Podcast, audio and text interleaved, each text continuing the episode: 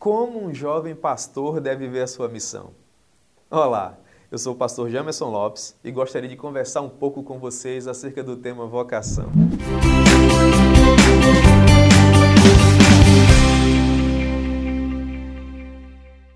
Às vezes nós ficamos nos perguntando assim: como será que um jovem pastor deve ver a responsabilidade que lhe fora confiada pelo Deus Todo-Poderoso? Existem N maneiras de um jovem pastor perceber a responsabilidade que lhe fora confiada pelo Senhor. Mas hoje eu gostaria de pensar pelo menos três que, no meu entendimento, são muito interessantes para que você venha ter boas condições de nortear a sua vida e o seu ministério. No primeiro momento, eu entendo que um pastor que está dando seus primeiros passos, ou mesmo um pastor que já é maduro, experiente em sua jornada cristã, deve ter em sua mente e em seu ministério é a perspectiva de que o seu trabalho é um trabalho relevante. Ora, por definição, pastores são homens pinçados do meio da malhada, do meio do rebanho, para conduzir as almas eternas que foram compradas pelo Cristo ressurreto lá na cruz do Calvário. Portanto, a missão que o Senhor nos confiou é uma missão sublime, não somos nós que, em dado momento das nossas vidas, entendemos que temos talento para coisa e começamos a dar os primeiros passos em direção a essa jornada gloriosa. Pelo contrário, o chamado pastoral é um chamado soberano. É o próprio Deus que, em graça e misericórdia, nos comissiona e nos capacita a cuidar daqueles que foram comprados pelo sacrifício do seu filho. O sábio rei Salomão quando estava escrevendo seus provérbios, no capítulo 27, nos diz o seguinte: Procura conhecer o estado dos teus rebanhos e cuida das tuas ovelhas, porque a coroa não permanecerá para sempre, e nem a riqueza de geração em geração.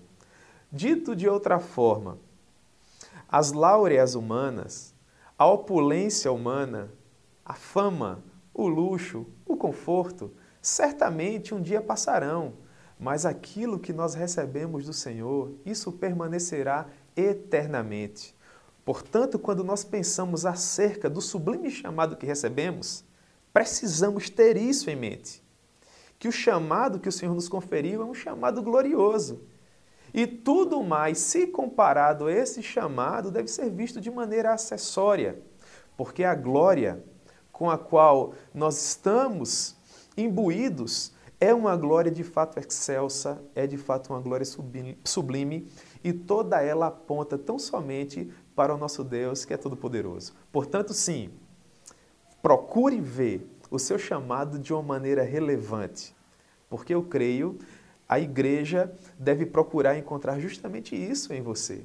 Em segundo lugar, se no primeiro momento você deve ver o seu chamado como algo relevante, você deve também ver o seu chamado como algo reverente. Se espera uma reverência daquele que está servindo na condição de pastor.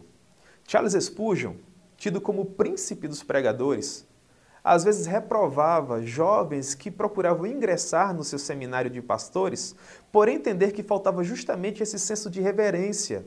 Ele dizia que não bastava ter uma conta bancária rebuscada, não bastava ter um sobrenome festejado, nos badalados círculos sociais, se aquele jovem não conseguisse compreender toda a reverência que cercava o trabalho de um ministro, que cercava o trabalho de um pastor.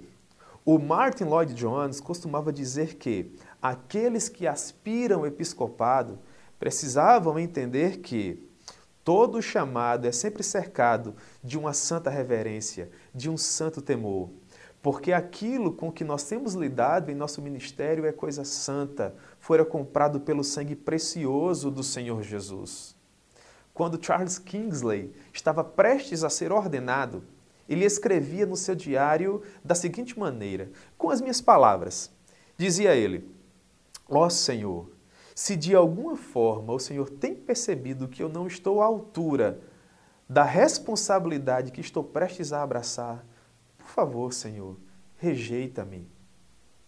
Aquele homem tinha uma boa ideia do que de fato era servir ao Senhor com reverência, com temor e santo tremor. Em terceiro lugar, se você tem que olhar o seu chamado com relevância, em segundo lugar, com reverência, você também precisa olhar para o seu chamado com zelo. As pessoas precisam olhar para você e perceber que você efetivamente ama aquilo que você está fazendo. É muito interessante quando nós temos acesso a alguém que está no púlpito falando de uma maneira apaixonada e aquela pessoa nos passa nítida a sensação que ele não apenas está pronunciando palavras com seus lábios, mas que ele efetivamente está falando tudo aquilo com seu homem interior, com o seu coração, que ele não apenas professa dogmas teológicos, mas que toda a vida dele está inserida, está concorrendo para pronunciar aquilo que os seus lábios estão naquele momento destilando para aquelas pessoas.